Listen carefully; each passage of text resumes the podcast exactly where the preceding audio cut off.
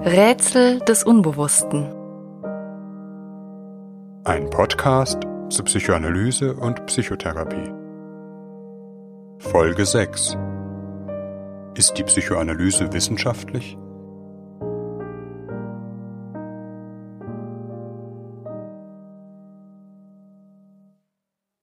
Der Vorwurf, dass die Psychoanalyse kein wissenschaftliches Verfahren sei, sondern eine Art Glaubensgemeinschaft, die den kruden Lehrsätzen ihres Gründers Sigmund Freud gegen alle Vernunft und wissenschaftliche Erkenntnisse Treue leistet, ist so alt wie die Psychoanalyse selbst.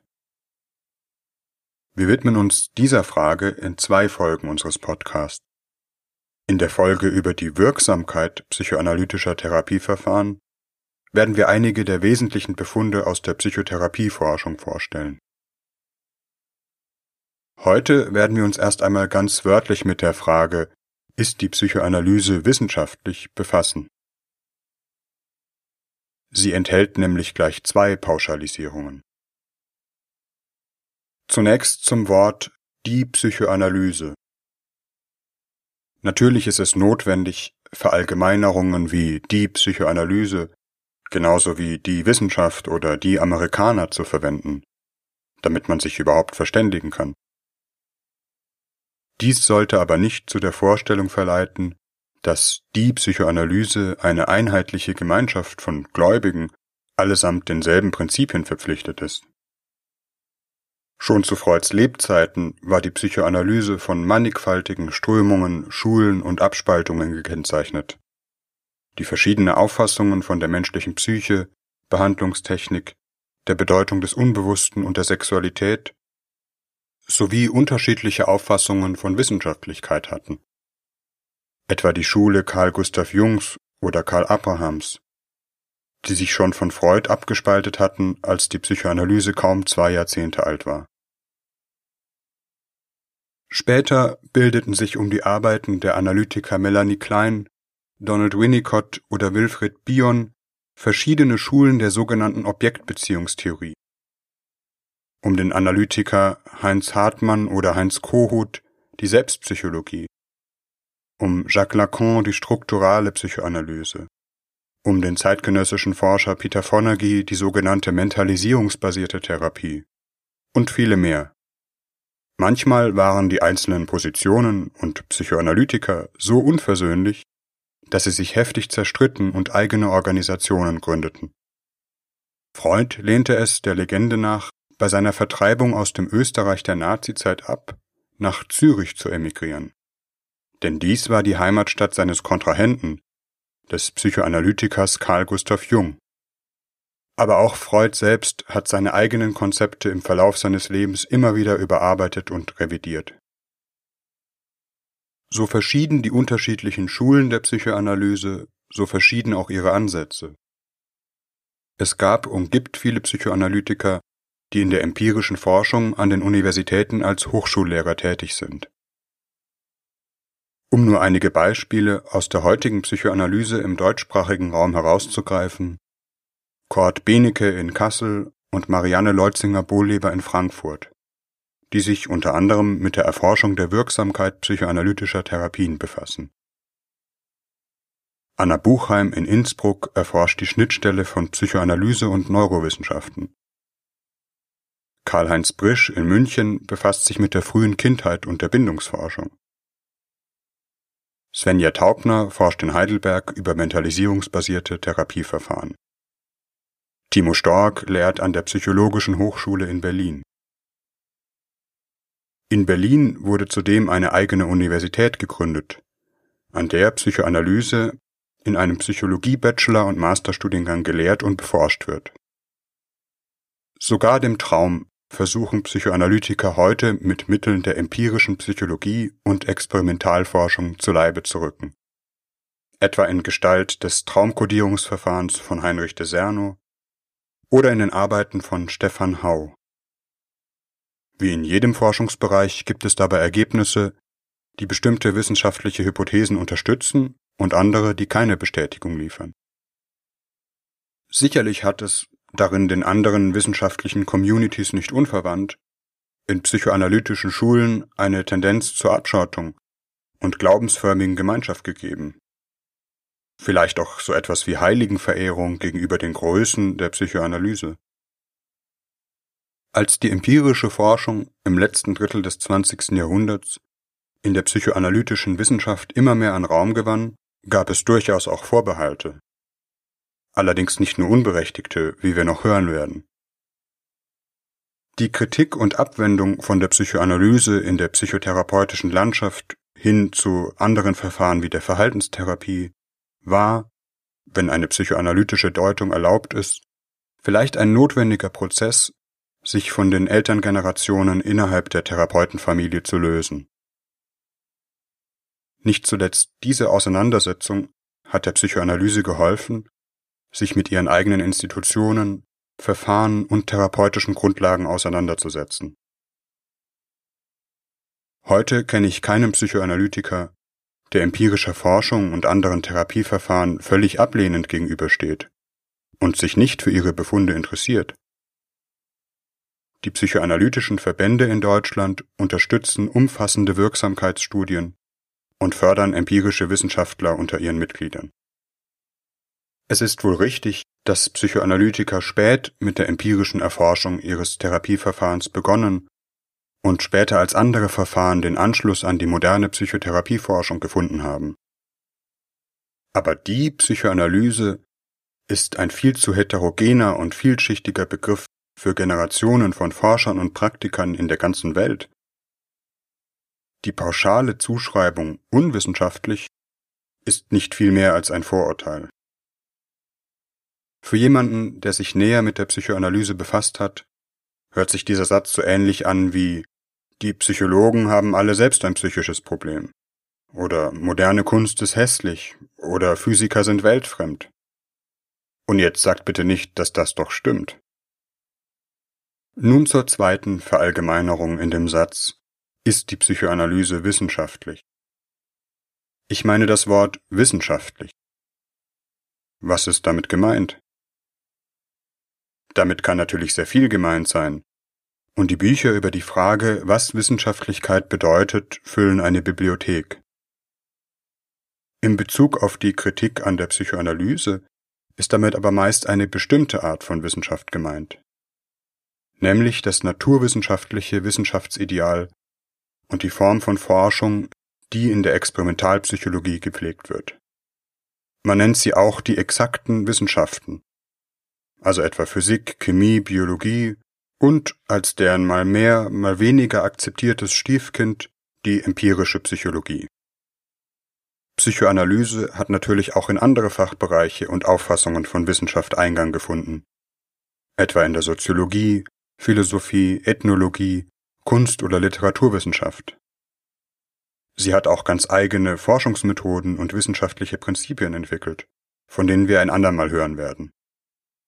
Denn es ist durchaus eine berechtigte Frage, ob man die Psyche eines Menschen mit den gleichen Methoden erforschen und behandeln kann wie ein Atom oder eine Wasserstoffbrückenbindung.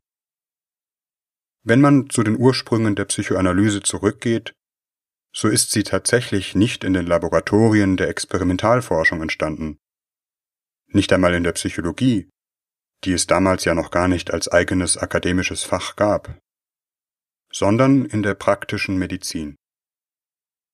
Freud und die erste Generation der Psychoanalytiker waren fast ausschließlich praktizierende Ärzte, keine psychologischen Forscher im Labor. Ausgangspunkt der Psychoanalyse waren demnach auch keine Probleme und Fragen der Forschung, sondern bestimmte Probleme in der klinischen Praxis.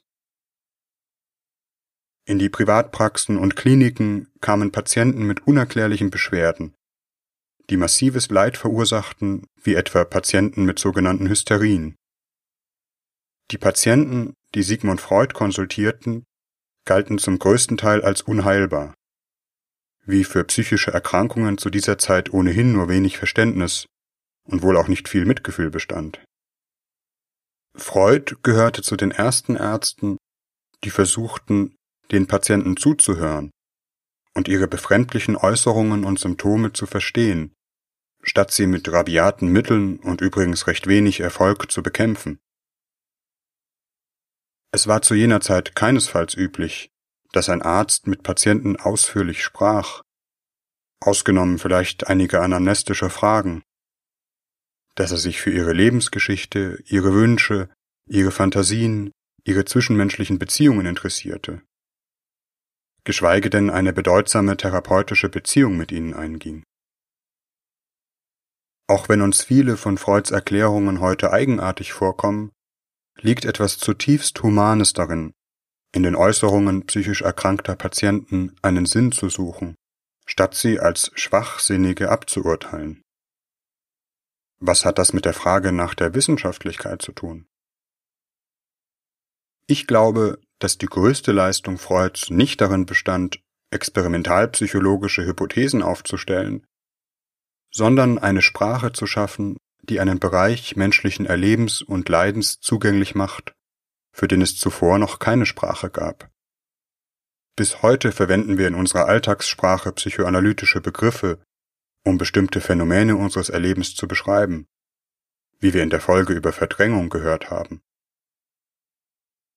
Freud war allen voran ein großer Wortschöpfer, und er hat Begriffe, die bislang nur in der Philosophie eine Rolle gespielt haben, wie das Unbewusste, für die klinische Praxis und Therapie von psychisch erkrankten Menschen fruchtbar gemacht.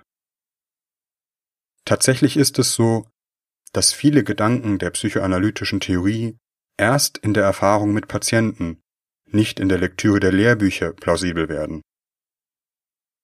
Zum Beispiel das Phänomen des Widerstandes. Wenn Patienten, obwohl es ihnen schlecht geht und sie sich eine Besserung wünschen, alles unternehmen, um sich gegen Therapien und Hilfeversuche zu wehren und auch von den besten und vernünftigsten Argumenten nicht überzeugt werden können. Vielleicht kennt ihr solche Phänomene ja auch aus eurem Bekanntenkreis, denn Widerstand gibt es nicht nur in der klinischen Arbeit. Etwa den Freund oder die Freundin, die trotz der besten Ratschläge und wieder besseren Wissens jedem Veränderungsversuch, und sei es in Form einer Psychotherapie, erfolgreich trotzen. Alle Veränderungen im Bereich der Psyche, auch Verbesserung und Heilung, sind mit Ängsten verbunden. Denn sie verändern das bisherige psychische Gefüge und betreffen die eigene Identität. Ein Phänomen, das der Analytiker Eric Erikson als Identitätswiderstand bezeichnet hat und mit dem sich unter anderem die zeitgenössischen Analytiker Winfried Trimborn und Gerhard Schneider unter der pointierten Wendung die Gefahr der Heilung befasst haben. Für Therapeuten oder Teams in Kliniken ist es hilfreich, sich mit diesem Konzept zu befassen und eine Sprache und damit Verständnis für dieses alltägliche Phänomen zu finden. Sonst besteht die Gefahr des Missverstehens, dass sie zunehmend ärgerlicher gegen den uneinsichtigen Patienten werden und versuchen, ihn immer mehr unter Druck zu setzen, worauf er oder sie mit immer größeren Widerständen reagiert. So evident dieses Phänomen in der klinischen Praxis ist, so schwer ist es allerdings in einer formalisierten Sprache in einem psychologischen Laborexperiment zu fassen. Mit der Sprache der Praxis und der Sprache der Wissenschaft ist es nämlich so eine Sache. Man kann sagen, dass in der klinischen Praxis, auch im gewöhnlichen Alltag, und in der exakten Wissenschaft unterschiedliche Sprachen gesprochen werden. Wir verwenden viele Begriffe, die uns helfen, unser Erleben zu beschreiben, auch wenn man sie im Labor nicht nachweisen kann. Zum Beispiel das Wort Ich, etwa wenn ich sage, ich bin ein Mensch, ich habe ein Bewusstsein. Bislang ist es keiner neurowissenschaftlichen Studie gelungen, so etwas wie ein Ich ein Zentrum in unserem Gehirn, in dem alle Informationen zusammenlaufen, zu finden. Trotzdem können wir auf das Wort nicht verzichten, um unsere Wirklichkeit zu strukturieren und über uns nachzudenken. Das Wort Ich trifft auf eine subjektive Erfahrung, die wir alle haben, auch wenn sie sich objektiv nicht festmachen lässt. Ein naturwissenschaftlicher Ansatz erfasst, wie andere wissenschaftliche Ansätze auch, immer nur einen Ausschnitt der Wirklichkeit. Zu einem guten Forschungsdesign gehört geradezu die Fähigkeit, sich auf möglichst wenige Aspekte der Wirklichkeit zu beschränken und sie alle unter bestimmten Kriterien zu betrachten. Objektivität, Validität, Reliabilität. Die sogenannten Gütekriterien empirischer Forschung. Eine empirische Hypothese zu formulieren, ist zunächst einmal ein ganz spezifischer Umgang mit der Sprache. Zwischen empirischer Forschung und der klinischen Praxis ist letztlich immer eine Übersetzungsarbeit von einer Sprache in die andere nötig. Die exakten Wissenschaften wie die Experimentalpsychologie haben mit dem Problem zu tun, wie sie die Befunde aus ihrer Sprache in die Sprache der Praxis übersetzen, damit man dort etwas damit anfangen kann. Der Psychoanalyse, zumindest in ihren Ursprüngen, stellt sich gewissermaßen das umgekehrte Problem. Wie sie ihre Sprache, die aus der klinischen Praxis kommt, in die Sprache der exakten Wissenschaften übersetzen kann. Bei jeder Übersetzung von einer Sprache in die andere geht allerdings etwas verloren. Wie die Pointen in einem Gedicht wegfallen, wenn man es vom Englischen ins Deutsche übersetzt. Das, was in der Arbeit mit den Patienten hilfreich ist, ist nicht unbedingt das, was sich in Laborversuchen reproduzieren lässt und umgekehrt. Und natürlich muss sich der Forscher wie ein guter Übersetzer sehr gut in beiden Sprachen auskennen damit es nicht zu groben Verkürzungen und Missverständnissen kommt, was mit halb verstandenen psychoanalytischen Konzepten leider oft geschehen ist. Ohne Zweifel leisten die empirischen Wissenschaften wichtige Befunde zum Verständnis von psychischen Erkrankungen. Psychoanalytische Konzepte sollten immer versuchen, sich den Verfahren der empirischen Wissenschaften zu stellen und sich in ihre Sprache übersetzen zu lassen. Die empirischen Wissenschaften sind einer der wichtigsten Zugänge zu objektivem Wissen, das heißt Wissen, auf das wir uns alle unabhängig von unserem subjektiven Empfinden mehr oder weniger einigen können und auf dessen Basis wir Entscheidungen treffen. Etwa in der Frage, ob ein Psychotherapieverfahren wirklich einer wesentlichen Zahl von Patienten hilft oder nicht.